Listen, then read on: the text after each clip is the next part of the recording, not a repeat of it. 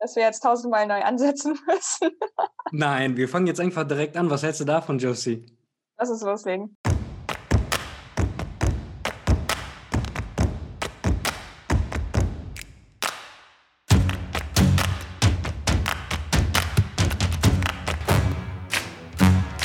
Leite das jetzt erstmal so ein, dass ich nämlich zwei Welten miteinander verheiraten möchte. Und zwar einmal die Venicare Community und dann die ASAP Community. Und zwar, was ist was? Ich habe Venicare gegründet ähm, 2019, um Leuten Selbstbewusstsein zu geben für das Thema Glatze, Haarausfall und Geheimratsecken. Weil ich bin der Meinung, was bei Haarausfall hilft, ist dann halt der Schritt zur Glatze. Und dadurch mhm. habe ich mich nämlich einiges an Sorgen und Geld gespart. Und auf der anderen Seite habe ich den ASAP-Podcast, der steht für Angestellte, Selbstständige, Anfänger und Profis. Und wenn man die Anfangsbuchstaben nimmt, ergibt sich dann halt ASAP. Und der zeigt eher so meine Business-Welt, mein Hintergrund als User Experience Designer, Personal Branding und halt als Podcaster.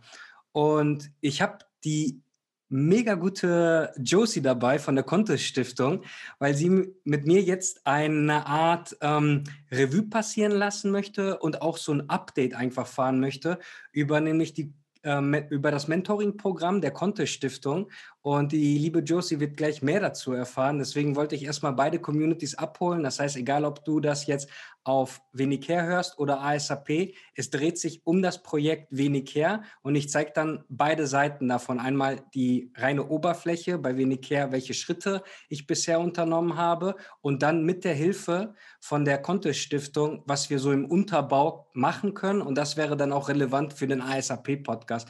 Deswegen schieße ich den Podcast einfach bei beiden Communities raus und bin mega gespannt, wie da ankommen wird. Genug erstmal dazu. Josie, hi und Cool, dass du das mit mir hier machen möchtest. Wie geht's dir?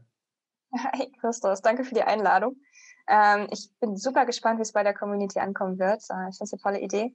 Und äh, genau, mir geht es erstmal soweit gut. Ich bin zurück in Berlin. Ich war äh, lange bei meiner Familie zu Besuch ähm, und muss sagen, die, ja, die Vibes in Berlin sind einfach so cool. So, so Hast du anders. vermisst? Ja, ich habe es voll vermisst, auf jeden Fall. Äh, trotz Lockdown ähm, ist eine schöne Sache, wieder zurück zu sein. Ähm, genau, und dementsprechend nochmal eine Schippe Motivation obendrauf, äh, eine Schippe mehr Spaß und äh, ich freue mich tierisch auf das, was jetzt auch mit uns in diesem Podcast passieren wird. Mega. Äh, generell auch mit der Kontostiftung, da wirst du jetzt gleich mal ins Detail ein bisschen eingehen, damit wir auch den Zuhörer und Zuhörerinnen ein bisschen mehr Einblick geben können, was bei uns schon seit ein paar Monaten schon brodelt. Und deswegen mega cool, dass du das hier machen möchtest.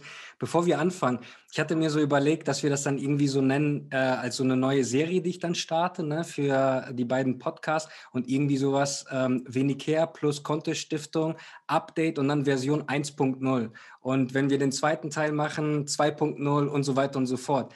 Und ich bin darauf nur gekommen, weil du hattest ja auch äh, Cyberpunk dir gekauft, ne? Und ich weiß, dass der erste Berührungspunkt bei uns war so im Gaming-Bereich. Und meine Frage jetzt erstmal an dich. Ähm, hast du es durch? Hast du weitergespielt oder wo ist momentan dein Stand der Dinge bei Night City? Night City, also ich, äh, Stand der Dinge ist, ich bin auf jeden Fall zur Legende geworden. Hm. Ähm, sprich, ich habe es auch durch. Nice. also mehr will ich nicht erzählen, ich möchte auch nicht spoilern. Cool. Hast ein paar äh, Trips mit äh, Johnny Silverhand unternommen, ja? Mhm, auf jeden Fall, auf jeden Fall. In alle möglichen Richtungen. Sehr cool. Deswegen hat es mich da inspiriert, dass wir das dann irgendwie so nach einer Versionierung dann machen können, wenn wir mehrere Teile dieser Serie machen mit der Kontostiftung. Wo wir gerade davon das reden. Cool. Wer bist du und was machst du eigentlich, Josie? Magst du dich mal kurz vorstellen? Mhm. Na klar, gerne. Ähm, ja, also ich bin Josie. Du hast mich ja im Grunde schon kurz vorgestellt. Danke dafür. Ähm, bei der Contest Stiftung. Und zwar bin ich dort, oh Gott, ich muss jetzt überlegen, seit ähm, 2019, also wirklich seit die Contest Stiftung auch gegründet worden ist, bin ich schon dabei und ähm, bin da zuständig für das Mentoring-Programm. Sprich, ich koordiniere das Programm äh, gemeinsam mit Katharina, der Vorsitzenden. Ähm, schreiben wir sozusagen auch die neuen Mentoring-Stellen aus und ähm, haben dann auch ein großes Team an ähm, Stiftungs selbst was machen, nennen wir uns ja gerne. Also Hashtag selbst was machen. Das hast du ja auch schon gesehen. So heißt ja auch unsere schöne WhatsApp-Gruppe. Bin ich auch ein großer Fan von. ja, ja, das nutzen wir gerne. Ähm, und da sind wir dann halt natürlich dann so zusammengekommen, dass wir mit diesem Mentoring eben auch was bewegen wollen. Klar, die Stiftung ist einfach im Grunde gegründet worden, um Selbstständigen eine Basis zu geben, eine Anlaufstelle. Wir sind, ähm, wir sind im Moment noch nicht unheimlich groß, aber wir wachsen natürlich. Und das ist halt das Tolle, denn äh, mit der Community lässt sich unheimlich viel machen. Wir haben zum Beispiel eine Facebook-Gruppe, in die man als Selbstständiger oder Selbstständige eintreten kann, wenn man Fragen hat und äh, auch anderen helfen möchte. Das heißt, das ist schon mal eine Grundlage. Und ähm, die Stiftung hilft eben auch bei der politischen Arbeit. Das ist äh, Katharinas Spezialgebiet, sie ist da sehr, sehr auf Panels vertreten, in politischen Diskursen. Das heißt, der ein oder andere oder die ein oder andere wird sie schon mal äh, live gesehen haben, nehme ich an, oder auch zum Beispiel im T3N-Magazin was von ihr gelesen haben. Und ähm, ja, also Selbstständigkeit ist im Grunde ja häufig noch sowas wie Arbeiten abseits der Norm. Sprich, es gibt unheimlich viele hohe büro bürokratische Hürden. Ähm, man muss sich überlegen, was mache ich, wenn ich krank bin? Was mache ich, wenn ich alt bin? Äh, wie sorge ich denn vor? Wie sieht das finanziell aus? Äh, wie komme ich an Kunden ran? Und was mache ich denn, wenn es mir nicht so gut läuft? Das betrifft ja jetzt auch gerade wirklich sehr viele. Und wir versuchen einfach wirklich mit zu unterstützen und ähm, möglichst auch vielen helfen zu können, durch Webinare zum Beispiel. Und das Mentoring-Programm, da kommt jetzt sozusagen der Bogen zurück. Das Mentoring-Programm ist einfach nochmal dazu da, um ähm, ausgewählten Selbstständigen nochmal wirklich speziell unter die Arme zu greifen und äh, sie mit Experten zu verbinden, mit denen sie sich dann unterhalten können zu bestimmten Problemen, die sie haben und wirklich nochmal gezielt äh, An Anlaufpunkte haben und wissen, okay, das sind meine Meilensteine und daran arbeite ich jetzt die nächsten sechs Monate. Super, mega. Also vielen Dank erstmal für diesen tiefen Einblick in äh, sehr kompakter Form. Und ich bin tatsächlich auch über die Katharina aufmerksam geworden auf die Kontist Stiftung. Sie ist ja auch sehr aktiv, was Twitter angeht. Und da hatte ich sie immer schon länger auf dem Schirm gehabt. Und äh, sie ist ja auch immer sehr proaktiv, wie du es gesagt hast, auch mit Politik und tritt an ein für die Selbstständigen. Das find, fand ich auch mega inspirierend und tolle Frau. Also wirklich äh, äh hat äh, faustdick hinter was den Ohren und vor allen Dingen zwischen den Daumen, weil wenn sie dann immer was an Twitter äh, losgibt, da, da, das amüsiert äh, hin und wieder, aber das ist halt fair, wahr äh, und immer mit Substanz. Und als ich das dann gelesen habe ne, mit der Contest-Stiftung, dachte ich auch, hey, äh, was hast du zu verlieren? Und das mache ich dann einfach. Habe dann ein Video aufgenommen und das ist dann bei euch gelandet. Und dann wiederum ist eine äh, eine E-Mail in mein Postfach von euch gelandet. Ich habe mich mega gefreut, dass wir das dann gemeinsam machen, neben anderen mhm. Kandidaten. Wir, insgesamt sind wir ja sechs und ähm, kriegen da die Unterstützung von euch. Und das ist jetzt äh, die zweite Runde, in der ihr das macht, richtig? Ja, das ist die zweite Runde. Mhm. Genau, wir hatten 2019, 2020 schon eine Runde an Selbstständigen. Das war dann wirklich unsere, unsere allererste Runde. Man kann auch sagen, wirklich so soll ich das sagen, der Beta-Test, wenn wir jetzt in der Sprache bleiben wollen. Und ähm, uns ist einfach ganz wichtig, gemeinsam mit den Mentees äh, das Mentoring weiterzuentwickeln und eben auch aufgrund dieses Feedbacks halt auch was Cooles draus zu machen. Wir können natürlich sagen, hey, treffen uns irgendwie alle Wochen, habt ihr das vor, vorbereitet und dann sprechen wir uns irgendwie dann nochmal. Aber es ist halt langweilig, ne? Ja, definitiv. Und ähm, wie du es auch angesprochen hast, wir haben ja auch so eine WhatsApp-Gruppe, ne, wo wir uns dann austauschen können. Und wenn man da mal Fragen hat oder du auch total äh, initiativ dann einfach mal ein Video postest ne, und dann zum Nachmachen anregst. Und äh, auch das, was wir jetzt hier gerade machen, ne, ich mache das jetzt seit gerade einem Jahr, konsumiere aber Podcasts, seitdem ich meinen ersten iPod in der Hand halten konnte. Aber es selber zu machen, ist ja nochmal ein himmelweiter Unterschied. Und äh, das, ja, das motiviert total. Also auch in der Gruppe dieser Austausch und die Dynamik, die sich jetzt mehr und mehr ergibt. Ähm, wir sind jetzt, äh, korrigiere mich, wenn ich falsch liege, sind das gerade mal zwei Monate, in der wir mhm. jetzt hier miteinander zu tun haben? Oder? Ja, das sind gerade mal zwei Monate. Wir ja. haben im Dezember gestartet, äh, haben dann vor Weihnachten Meilensteinplanung durchge durchgemacht und äh, gehen jetzt sozusagen in die Terminvergabe mit den Experten über. Und obwohl dazwischen die Feiertage liegen, fühlt es sich viel, viel länger an. Es mag halt auch an Faktoren liegen, aber da stimme ich dir auf jeden Fall zu. Es sind erst ja. zwei Monate. Und äh, deine Stärken, abseits jetzt von Contest Stiftung, was du da halt mit reinbringen kannst, ne, ist ja Community aufbauen, Community Building. Mhm. Magst du dazu vielleicht mal so ein paar Sachen sagen, was so extrem wichtig ist und was so deine Learnings bisher daraus waren, was du jetzt mitgeben kannst für die Stiftung, was das Thema Community Bildung aufgeht? Mhm. Also, das Wichtigste für Community Building würde ich sagen, wenn ihr überlegt, ob ihr eine Community braucht, ob euer Produkt eine Community vertragen kann, ist die Antwort fast immer ja. Ihr seid dann schon auf dem sehr guten Weg. Ihr habt diesen Gedanken gehabt, denn den haben tatsächlich viele klassische Unternehmen zum Beispiel nicht. Ähm, Community Building basiert natürlich sehr, sehr stark auf der Nutzerzentrierung, auf dem Nutzerfokus, auf dem, was deine Zielgruppe möchte. Und äh, klassischer Management-Ansatz geht halt in die Richtung, okay, was, welchen, welchen Umsatz wollen wir denn dieses Jahr machen? Welches Produkt müssen wir dafür entwickeln? Hauen wir mal raus und packen ordentlich Marketingbudget rein. Ähm, das ist natürlich nur einer von vielen Ansätzen, aber ähm, so ist das Community Building natürlich nicht. Und ähm, da geht es natürlich darum, dass man überlegt, okay, wie, wie kann ich meine Zielgruppe mit einbinden? Ich kann mit ihnen Produkte gemeinsam entwickeln. Ich kann von ihrem Feedback lernen für mich selbst. Ich kann aber auch ganz andere Dienstleistung anbieten oder ähm, ja, eine neue Firma gründen, die halt noch was ganz anderes irgendwie anbietet. Ähm, dem vorangestellt ist natürlich die Frage, wie baue ich mir meine Community überhaupt auf? Und ähm, das ist so ein Thema, das ist einfach ganz abhängig von dem Produkt und ganz abhängig von den Kanälen, die man bei dir sozusagen benutzen kann, die man bei dir bespielen kann. Ähm, dementsprechend ja, es gibt es keine allgemeine Formel dafür.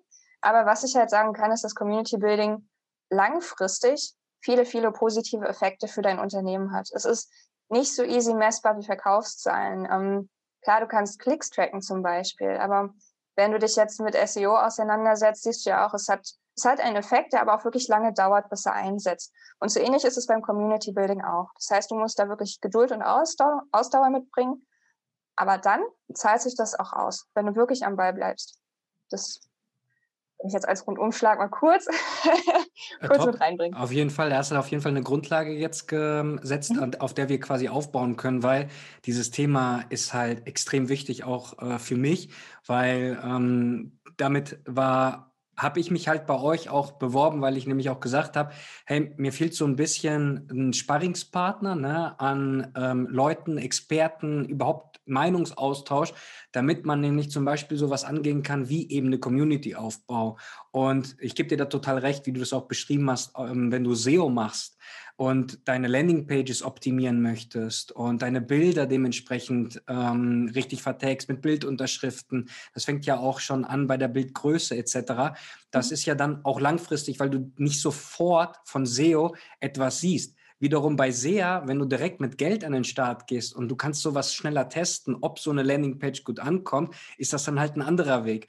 Und ähm, ich meine, darüber haben wir jetzt auch schon mal gesprochen.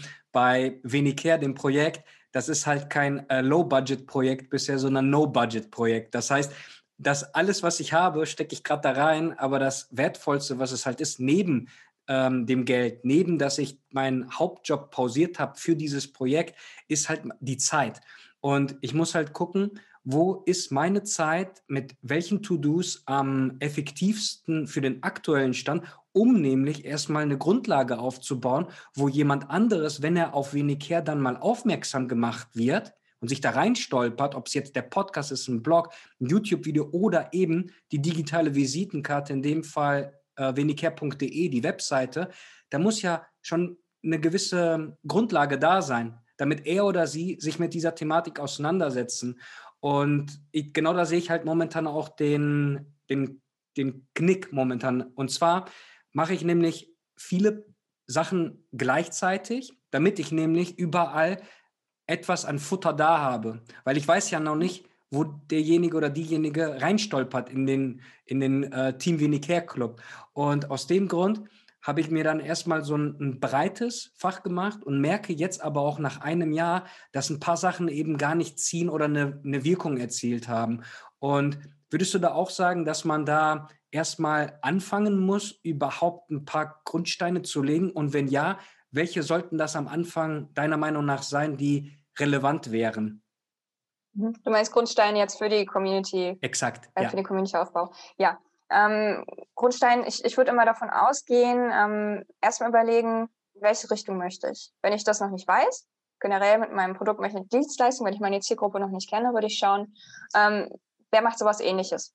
Das heißt, wer hat ein ähnliches Businessmodell, ein ähnliches Produkt, würde die erstmal eine Weile stalken und schauen, wie die kommunizieren. Äh, zum einen lernst du, was sie gut machen, aber noch viel besser, du lernst, was sie nicht gut machen. Sehr gut. Ja, als, als Konsument merkst du einfach, was, was blöd läuft. Das kriegt man selbst natürlich nicht mit äh, als Unternehmen, weil man den Wald vor lauter Bäumen häufig nicht mehr sieht. Und du lernst für dich unheimlich viel davon. Ähm, dann kannst du schauen, was kann ich überhaupt. Wenn dir jetzt zum Beispiel mehr liegt, Videos aufzunehmen, dann ist vielleicht YouTube erstmal die richtige Richtung. Wenn du gerne schreibst, dann Blog. Wenn du alles kannst, dann versuch alles. Ähm, wichtig ist, dass du die, die Zeit einteilst. Und ähm, du hast jetzt nach einem Jahr schon ganz gut gemerkt, was bei dir funktioniert und was nicht. Und wenn man dann so weit ist, könnte man dann schon hingehen und sagen, okay, ich, ich schaue jetzt mal, ähm, wie viel Zeit muss ich jetzt in einen bestimmten Kanal investieren und wie sehr rentiert sich das? Du hast ja Daten. Und dann kannst du gucken, lohnt sich das gerade für den Weg, den ich gehen möchte oder nicht. Es gibt ja diese schöne Eisenhower-Matrix, die man nutzen kann. Äh, die sagt ja auch was, nehme ich an. Also, du kannst mich gerne noch das Wissen ein bisschen auffrischen und auffällen, weil ich merke, das ist ein bisschen eingerostet, aber schon mal von gehört, ja.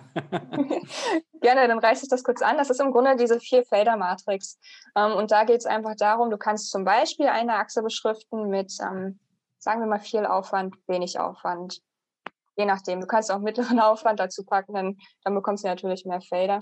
Und ähm, dann auf die andere Achse kannst du schreiben, ob, ob, du jetzt einen hohen Ertrag erwartest, einen niedrigen. Das heißt, du kannst so ein bisschen ähm, ausloten in jedem Kasten. Ähm, es gibt natürlich die Cash Cows, das, das sind halt die, die besonders gut laufen. Es sind aber auch welche dabei, auf, Aufgaben oder ja, Projekte, die solltest du droppen. Das sind die, die wirklich hohen Aufwand bedeuten, aber niedrigen Ertrag. Und so kannst du für dich auch so ein bisschen priorisieren.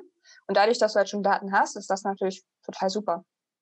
Kannst du dir was, was sollte ich jetzt droppen und wo sollte ich mehr Zeit investieren? Mhm. Ja, macht Sinn. Äh, da hat es wieder wieder Klick gemacht, als du nämlich diese Matrix nochmal verdeutlicht mhm. hast mit der Cash Cow und so weiter. Und man hat halt einen, einen Star, wo man halt hin möchte, ne? aber auf dem mhm. Weg dahin muss man halt verschiedene Sachen schon mal ausprobiert haben.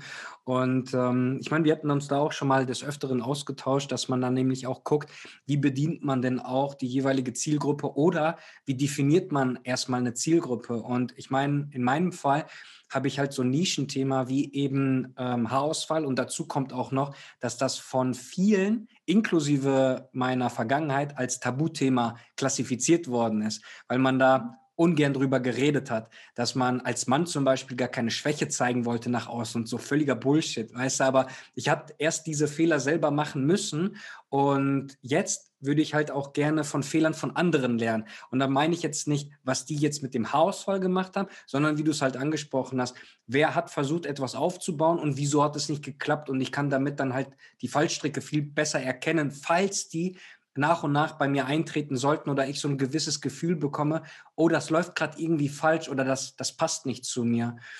Deswegen ist das mit der Nische momentan auch extrem nischig, weil nämlich es auch einerseits schwierig ist, die Leute dazu auch zu animieren, dass sie sich halt auch austauschen können. Und das ist unabhängig jetzt mir gegenüber, ob die einen Podcast direkt aufnehmen wollen, was auch der Fall war, was mich mega gefreut hat, oder eben für einen Blogartikel bereitstehen oder mir einfach auch eine Nachricht schicken über Instagram zum Beispiel.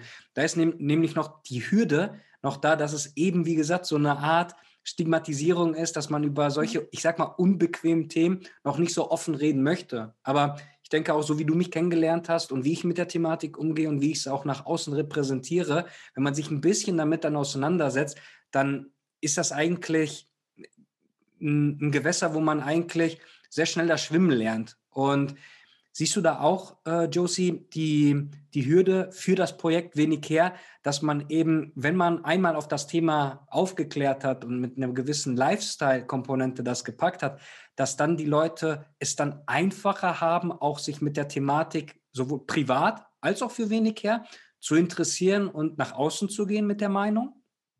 Mhm. Ähm, okay, eine Sache würde ich gerne noch sagen, bevor ich dazu komme zum Thema Nische. Ähm, da, das hat mich so ein bisschen getriggert. Ähm, Nische ist grundsätzlich erstmal nicht verkehrt. Ganz klar, denn ähm, ich weiß nicht, inwiefern, inwiefern du jetzt zum Beispiel äh, die, diesen ganzen Disruptionsmarkt verfolgst, ähm, mit beispielsweise Netflix. Und ähm, es ist häufig so, dass, äh, dass Disrupteure ähm, unten anfangen, am, am, unteren Ende des Markts, dass sie, dass sie häufig in eine Nische gehen, dass sie äh, super billig sind, je nachdem, wie sie den Markt, in den Markt einsteigen. Und das Schöne ist, sie werden äh, von, von den Hauptplayern komplett unterschätzt. und äh, das ist halt auch der Grund, warum Netflix das so, so gut dann auch nach vorne geschafft hat. War natürlich auch ähm, sehr smart, was die Weiterentwicklung anging. Aber das, ja, also es ist für dich natürlich auch gut. Das heißt, wenn du, sagen wir mal jetzt, ähm, deine Community aufbaust, wenn es für dich gut läuft, dann kannst du natürlich auch ähm, äh, den Markt von unten aufräumen. Ganz klar, du gehst über die Nische in das breite Feld und auf einmal, zack, hast du irgendwie einen Haarsalon, du hast irgendwie Haarprodukte, je nachdem, oder Produkte für die Glatze und für den Bart. Und ähm, das ist natürlich äh, ist großartig. Deswegen, Nische finde ich top, macht Spaß, weil du bist ja auch Spezialist da drin. Ne? Ähm, genau, was, was ich dann noch sagen würde, ähm, für die Community selbst ist es immer gut, die Einstiegshürde so niedrig wie möglich zu halten. Da hatten wir schon mal drüber geredet. Das bedeutet, dass ähm, genau, Menschen, die jetzt Probleme mit ihren Haaren haben, Haarausfall haben, die sich verstecken wollen, eher als zeigen und aber nur informieren möchten, ähm, ist es natürlich schön, dass sie erstmal mitlesen können. Und für diejenigen, die aktiv werden wollen, ähm, hast du auch erzählt, es ist halt schwierig, auch Leute vor die Kamera zu bekommen. Ähm, ihr nutzt Discord, was ich total toll finde. Und dann gibt es natürlich auch die Möglichkeit, dass man äh, sich schriftlich irgendwie bei dir melden kann und eventuell dadurch zu Wort kommt und das Ganze anonymisiert wird. Und ähm, wir haben auch die Erfahrung gemacht bei Projekten, bei denen es thematisch halt wirklich schwierig ist, wo man, weiß nicht, wegen psychischer Ursachen oder gesellschaftlicher Probleme halt nicht nach außen gehen möchte, dass es gut ist, ähm, anonym zu bleiben, die Einstiegshürden niedrig zu halten und ähm, damit erstmal sozusagen ersten Anlaufpunkt zu bilden, bis sich dann die Community wirklich sammelt und gemeinsam natürlich auch stark wird.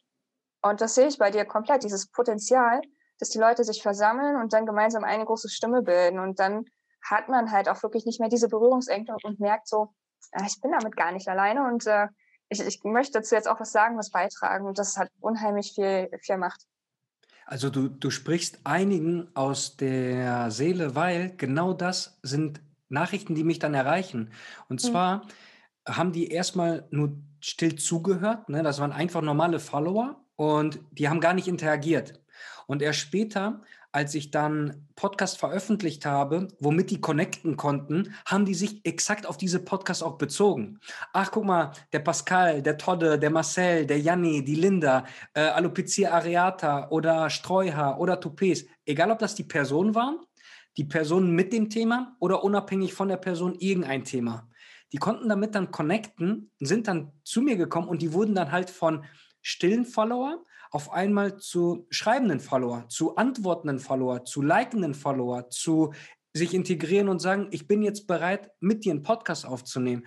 Und das war auch ein extremes Learning für mich. Und da hat es ja auch nochmal so, das hat nochmal Klick gemacht, als wir beide das besprochen haben, dass nämlich ich nicht rausgehen kann und sagen kann, okay, wer hat denn jetzt Bock auf einen Podcast? Der meldet sich bitte.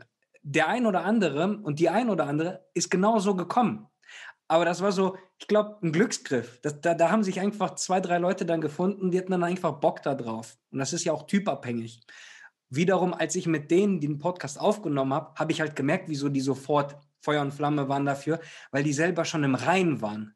Die waren zufrieden mit ihr Aussehen. Die waren zufrieden mit dem, äh, mit dem Schritt und Schnitt zu einer Glatze.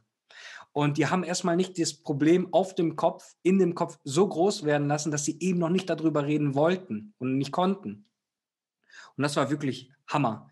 Wie gesagt, ob das jetzt der Todde, Marcel und so viele andere waren, die jetzt halt wirklich zum Team Vinicare dazugehören, merke ich halt auch, dass sich mehr und mehr Leute, bevor die ein Gast oder Gästin wurden beim Vinicare Podcast, schon in Kommentaren integrieren. Die führen Konversationen die sprechen darüber, was bisher bei dem gut und weniger gut gelaufen ist. Und dann kommt die Anfrage, hey, ich hätte Bock, bei dir mitzumachen. Wäre das in Ordnung? Und ich so, ja sicher, natürlich, lass uns ein Zeitfenster finden, worüber möchten wir reden, etc., etc. Und das ist total schön äh, anzusehen und wie du es auch beschrieben hast, dass eben auch bewusst am Anfang die Einstiegshürde ganz niedrig gehalten werden muss, eben dass man auch die Möglichkeit dem Leser, dem Zuhörer ähm, oder der Zuschauerin auf YouTube die Möglichkeit gibt, erstmal mit dem Content warm zu werden und dann zu gucken, löst das was in dem Kopf aus, was dann zum Nachdenken anregt und eventuell will man auch über genau die Themen dann reden. Und das ist halt echt ein, eine tolle Erfahrung, die ich machen konnte bisher. Mhm. Das ist ein guter Punkt, den du auch angesprochen hast, denn deine, deine Community, deine Mitglieder haben natürlich unterschiedliche Problemstellungen und äh, sind unterschiedlich weit in ihrer Journey, in ihrer Entwicklung. Ähm, zum Beispiel eben ja, die Glatze anzunehmen, den Haarausfall anzunehmen. Ähm, das heißt, wie du schon sagst, es gibt welche, die sind schon zufrieden mit sich, für die ist das kein Problem, die gehen dann natürlich auch gerne nach außen. Um, und dann gibt es die, hat es gerade erst angefangen, die machen sich tierischen ja. Kopf, wie es dann weitergeht, weil dieses Schönheitsideal, das sie im Kopf haben, entspricht natürlich nicht dem, äh, in, in die Richtung, die sie sich bewegen. Äh, dementsprechend ist es halt unheimlich wichtig zu überlegen, okay, wie, wie kann ich eigentlich jeden mitnehmen und ansprechen? Denn klar, die, die sich wohlfühlen, das sind, das sind die einfachsten Menschen. Die, die sind ja schon quasi fertig mit ihrer Journey und die sind dabei, die können dich, können dich unterstützen und die können auch anderen helfen. Aber genau, was ist eben mit denen, die wirklich, die wirklich noch drunter leiden? Hm, und du kannst natürlich, äh, du hast ja auch schon gesagt, die Einstiegshürden niedrig halten. Ähm, das fängt an bei Bloglesen, ähm, geht weiter bei irgendwie kommentieren, ähm, an Umfragen teilnehmen, äh, je nachdem, was es alles gibt, oder halt im eigenen Kommentar nochmal schreiben, der dann veröffentlicht wird. Und ähm, das kann man sich halt auch vorstellen wie so eine kleine Produkttreppe. Also das, das kennst du natürlich auch. Das kennen wahrscheinlich Definitiv. viele von du, euch. Löst, du löst gerade so viele ähm, neue Sachen in mir aus. Aber ich, mhm. ich höre dir jetzt einfach gerne zu und danach gebe ich meinen Kommentar dazu, weil sich das nämlich deckt, was du gesagt hast mit User mhm. Experience Design. Mhm.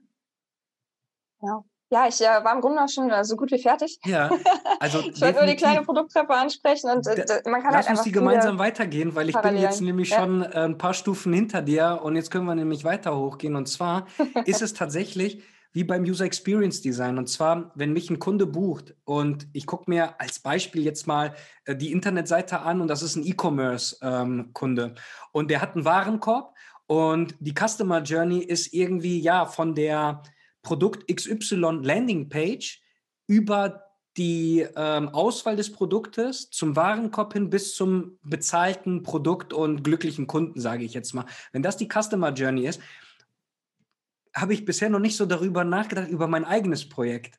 Und zwar ist es ja, wie du gesagt hast, wenn es verschiedene Journeys gibt, wo sich der Mensch momentan befindet, sind ja unterschiedliche Reisen, die jeder gehen muss. Und zwar auch unterschiedliche Plattformen, wo die sich gerade befinden. Weil bei mir war das ja so, als es anfing mit Anfang 20, es gab noch nicht irgendwie, dass ich auf Google irgendwo hingehen kann und eine Community, die sich austauschen. Viele Artikel, die ich gelesen habe, waren eher, dass es halt wie eine Art Krankheit ist und so auch stigmatisiert worden ist.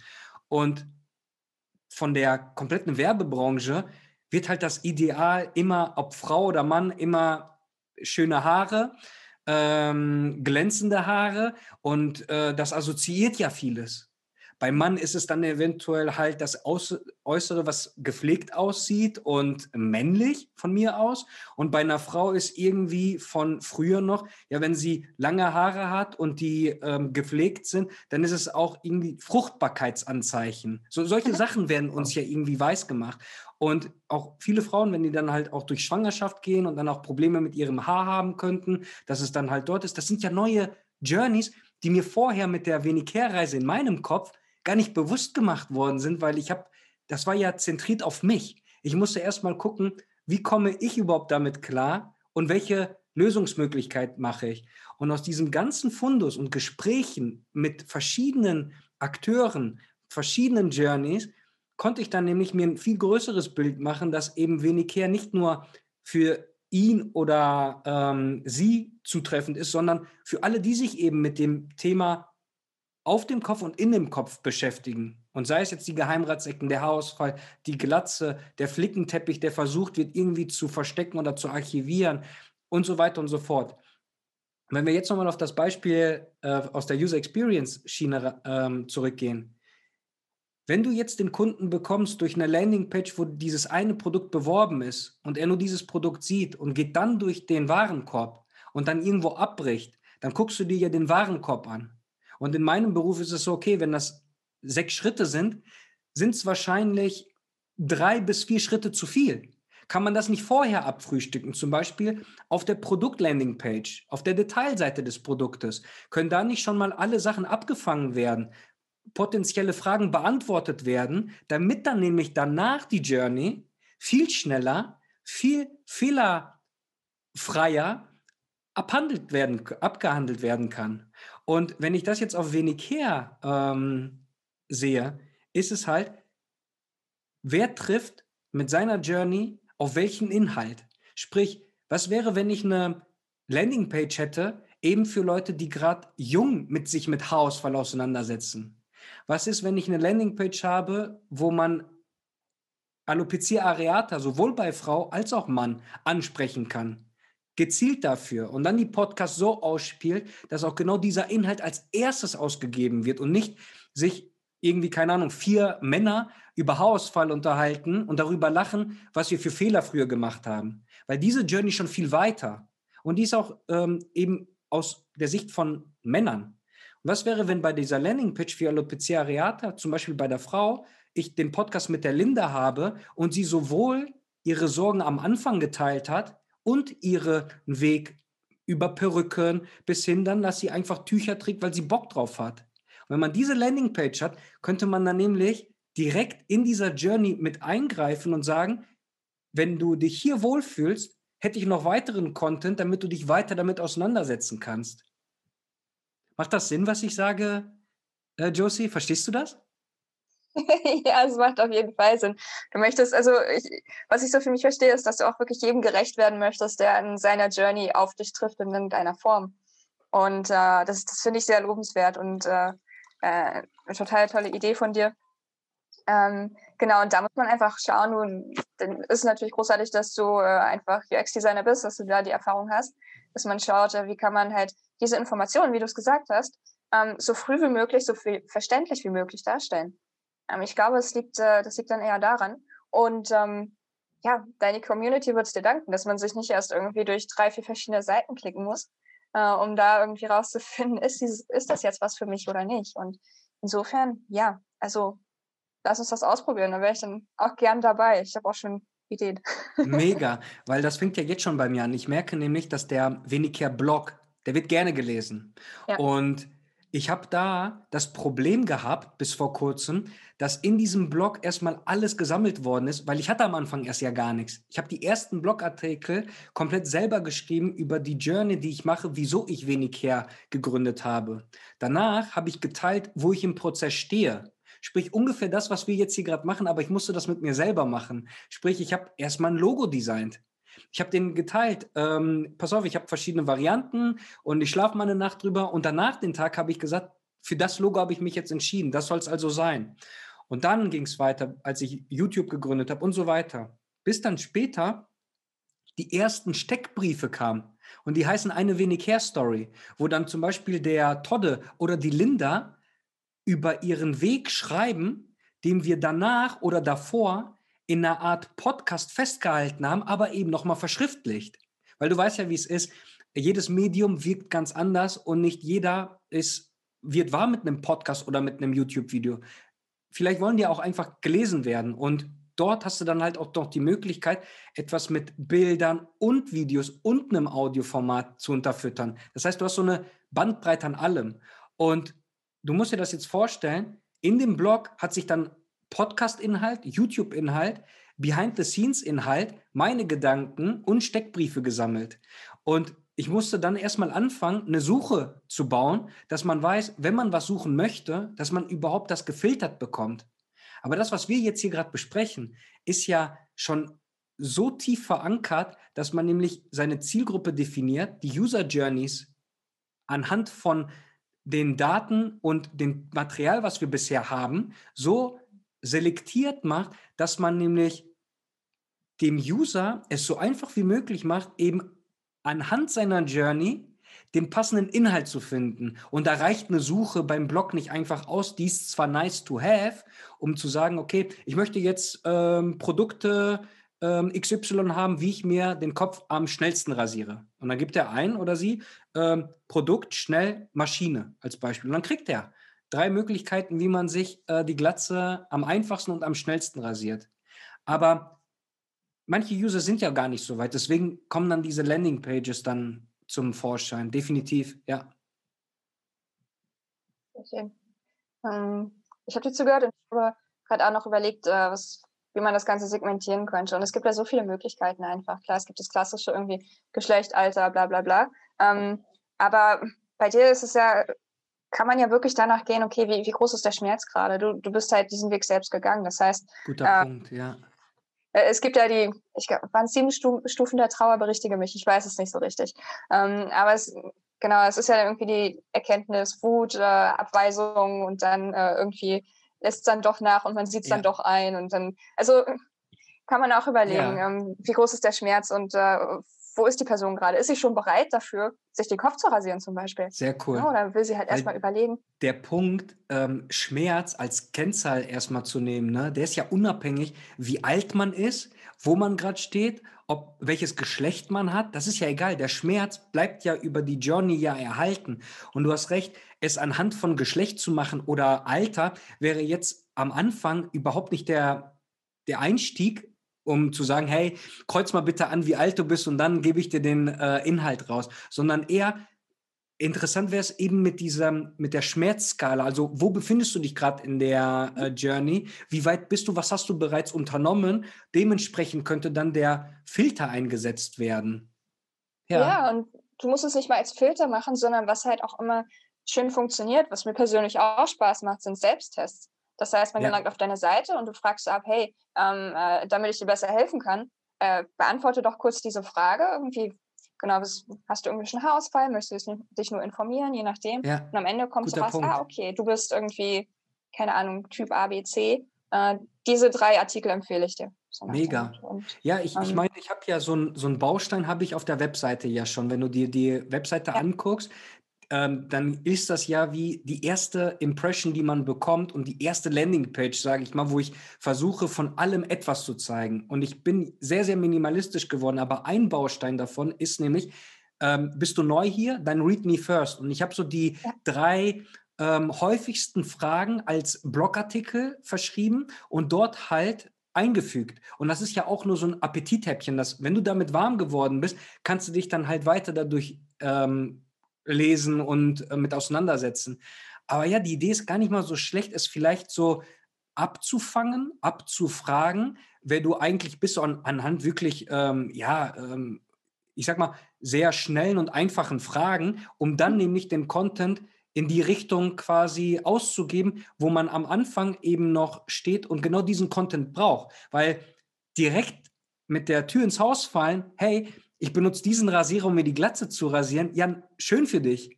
Äh, ich bin jetzt soweit. Aber derjenige. Das ist wie heiraten vor dem ersten Date. Ja, exakt so. ja, richtig. Hier ist der Ring. Genau. Nicht so nach links und rechts wischen, sondern, okay, äh, genau. Welchen Ring möchtest du haben, nach dem Motto? Ja, ich denke schon, das ist auf jeden Fall ein, ein, guter, ein guter Punkt, den du da äh, angesprochen hast, dass man eben mit seiner Zielgruppe und dem User die Journey jedes Mal mitgeht. Weil ich bin sie ja schon mal einmal gegangen und daraus lernt man dann ja auch und kann dementsprechend, ob das jetzt ein Fragekatalog ist, ob das irgendwas Interaktives ist, das sei mal dahingestellt über die Ausführung. Aber so dieser erste Eindruck, erstes Abholen und dann den mhm. Content zu geben, mit der Option natürlich, dass du dir alle Podcasts, alle Videos und alle Blogbeiträge nach Wahl dann auch ausgeben kannst. Ne? Ja. Weißt du, was mich gerade tierisch interessieren würde? Schieß los. Das ist, äh, was, was deine Community, das heißt deine Zuhörer, Zuschauer jetzt gerade, uns als Feedback geben würden. Das, was sie äh, zum Beispiel gerne so erleben würden, was nice, sie gerne ne? sehen. was meintest ja, du? So. Ja, ja, genau. Also quasi das einfach mal mitzuerleben ist, was sie Mega. irgendwie quasi miterleben würden. Mit dir, mit uns. Äh, vielleicht können wir das irgendwie in der nächsten Folge mit unterbringen. Ähm, super gerne hören. Josie, ähm, mega gerne. Ich habe nur den Eindruck gehabt bisher, dass eben die ISAP Business Community fast durchweg ähm, Clubhouse haben, die auch ein iOS-Gerät mhm. momentan haben. Zum äh, Zeitpunkt der Aufnahme ist leider Clubhouse nur auf einer Plattform vertreten, und zwar iOS. Mhm. Und wiederum wenig her ähm, Community ist eher weniger auf Clubhouse bisher vertreten anhand meinen Followern und die Themen, die da bisher so ähm, zu Sprache kamen. Ich würde mir aber wünschen, dass nämlich beides Hand in Hand geht, dass wenn ich einen Raum aufmachen würde auf Clubhouse, eben selbstbewusst mit Glatze oder ähm, wie rasiere ich mir im Lockdown die Haare und dass wir dann mit den Menschen zusammen äh, das interaktiv gestalten, dass man nämlich die Hand heben kann und sein, seine Meinung, seine Ansichten, seine Frage und seine Antworten geben kann. Und würde die wenig her mehr dort vertreten sein, sofort würde ich das liebend gerne machen, weil mir nämlich dieser Austausch, den du jetzt gerade angesprochen hast, das mhm. Feedback, mhm. mega äh, helfen würde und auch gerade fehlt, definitiv. Mhm. Aber es gibt ja noch das gute alte Instrument E-Mail. E-Mail, also du meinst, dass man dadurch jetzt in Kontakt treten kann oder wie stellt sie das vor? Zum Beispiel einfach eine Nachricht an Christos, Josie, hey Leute, ihr habt so viele tolle Dinge erzählt. Ich habe davon nachts nicht? noch geträumt.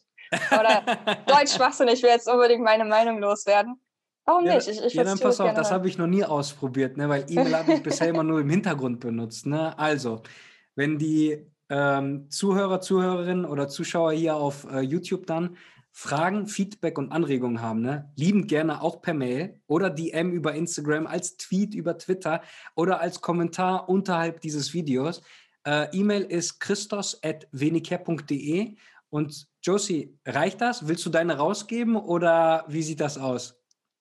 Ich glaube, es reicht. Also, okay, kein, ich, kein bevor ich jetzt tausend E-Mails bekomme, dann geht mir deine noch unter und wir sehen uns nie wieder. Das wäre auch schade. Ja, dann pass auf. Sollte dann für die nächsten Updates, die wir dann noch machen werden, wirklich Mails reinkommen, ne, weil bisher habe ich halt mit äh, E-Mail-Verkehr noch nicht so viel gehabt bei Wenicare, dann kann, können wir ja gucken, inwiefern dann die Fragen und Anregungen gehen und daraus eben das mit aufbauen.